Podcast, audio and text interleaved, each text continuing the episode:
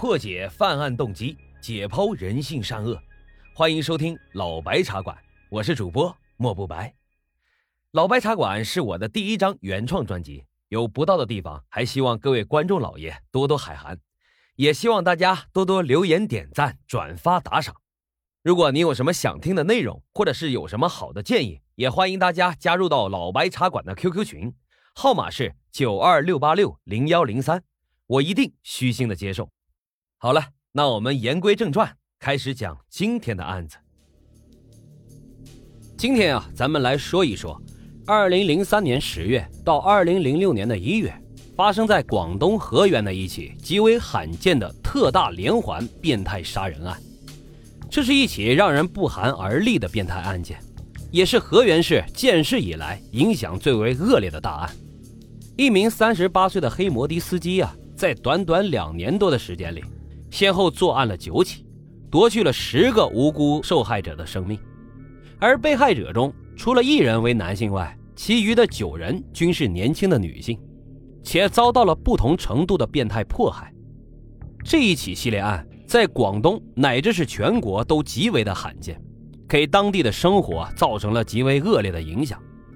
然而，尽管警方一直在全力的追捕，由于凶手是位黑摩的。没有相关的备案和手续，再加上两年多的时间里，他不断的变换作案摩托车以及作案地点，因此啊，在作案现场他并没有留下任何的痕迹，这给案件的侦破带来了前所未有的难度。直到一把钥匙的出现，这才让案件成功的告破。那么，到底是什么原因让凶手制造了一个又一个血案？凶手都经历了些什么？又是如何被抓捕的呢？接下来啊，咱们就正式开始讲今天的案子。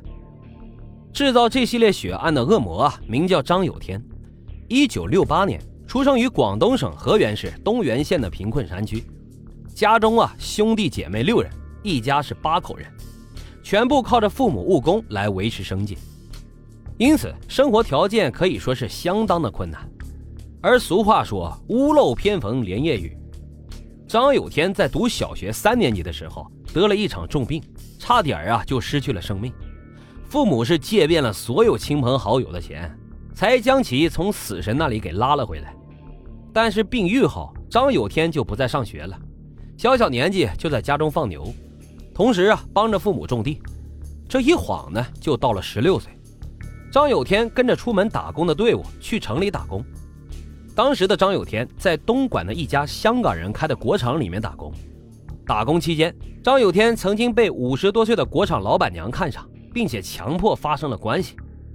受到侮辱后的张有天，最后不得不离开了国厂，以躲避老板娘的骚扰。后来，他又在打工的过程中认识了他的第一任妻子。一九八八年，二十岁的张有天和二十岁的湖南姑娘回了家。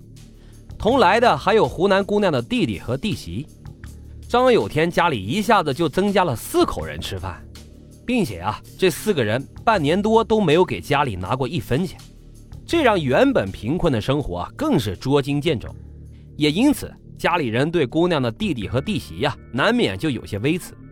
在一次姑嫂之间发生了口角之后，湖南姑娘带着孩子回到了湖南老家，从此便是杳无音讯。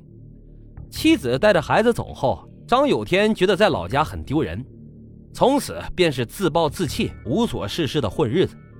人呢，只要一混日子，那难免会想到一些违法的事情。一九九零年八月，张有天因拐卖儿童被判处了八年的有期徒刑。不过啊，在狱中，张有天好好的改造，因此在一九九六年，张有天被减刑了两年，提前出狱回乡。刚出狱的时候，张有天确实改变很大。他非常的勤奋，先后借钱购买了手扶拖拉机和农用车辆来搞运输转型，并用自己在狱中学到的技术帮助村民安装空调，做一些电工、电焊之类的工作，日子过得可以说是有声有色。第二年，张有天就给家里盖了新房。也就在那一年，张有天经人介绍，与一名患有间接性精神病的黄姓姑娘结了婚。婚后啊，夫妻二人生育了一男一女，日子过得在当地可以说是非常的不错了。不过后来啊，张有天经人介绍来到了河源市区的一家冷气安装维修公司打工，在这里，他将有间接性精神病的妻子也一起带了来。但是不曾想啊，却因为妻子患病而遭到了老板以及工友的数落，这让张有天觉得非常的气愤。结果一气之下，他辞掉了工作，就带妻子回到了老家。失去了工作的张有天在家里生活啊，一下子就拮据了起来。那段时间里，他们一家几乎完全靠着妻子娘家的资助来过日子。而因为被人嘲笑，张有天又开始混上了日子，并且性格啊变得越来越暴力。对妻子也是经常的打骂，他认为正是妻子的到来让他原本的生活发生了改变，而他的妻子呢，因为忍受不了张有天经常的家庭暴力，最终喝农药自杀身亡。贫穷婚姻接连受挫，加上外界的歧视和嘲笑，最终啊让张有天的心理发生了扭曲，也让他最终走上了抢劫杀人的不归路。为了抚养两个未成年的孩子。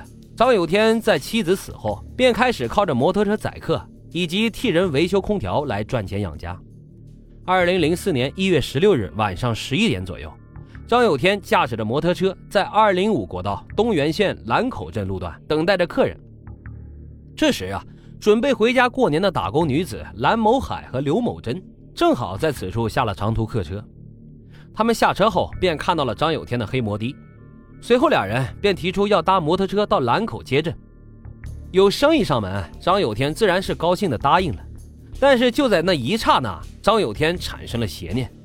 他发现两名打工妹随身带有着行李，打工了一年，身上一定带了很多钱。于是他就产生了抢劫杀人的恶念。当摩托车行至一偏僻路段时，张有天将摩托车左拐进入了村东二十米处的一条小道停下。然后他立即从摩托车的挡水板中取出了一把大扳手，将坐在身后的蓝某海打到了地上。而刘某珍发现异常后，立即下车逃跑，并且开始呼救。但是奈何已经是深夜，加上又在山区，本来就人烟稀少，所以任他如何的呼救都无济于事。他仍然没能逃过张有天的魔爪。而残忍的是，在两名女子被害后。张有天还对两人的尸体进行了百般的羞辱，比如啊，向下身插入树枝等等一系列变态的行径。最终，张有天从他们的身上搜到了一千五百块钱后，便逃离了现场。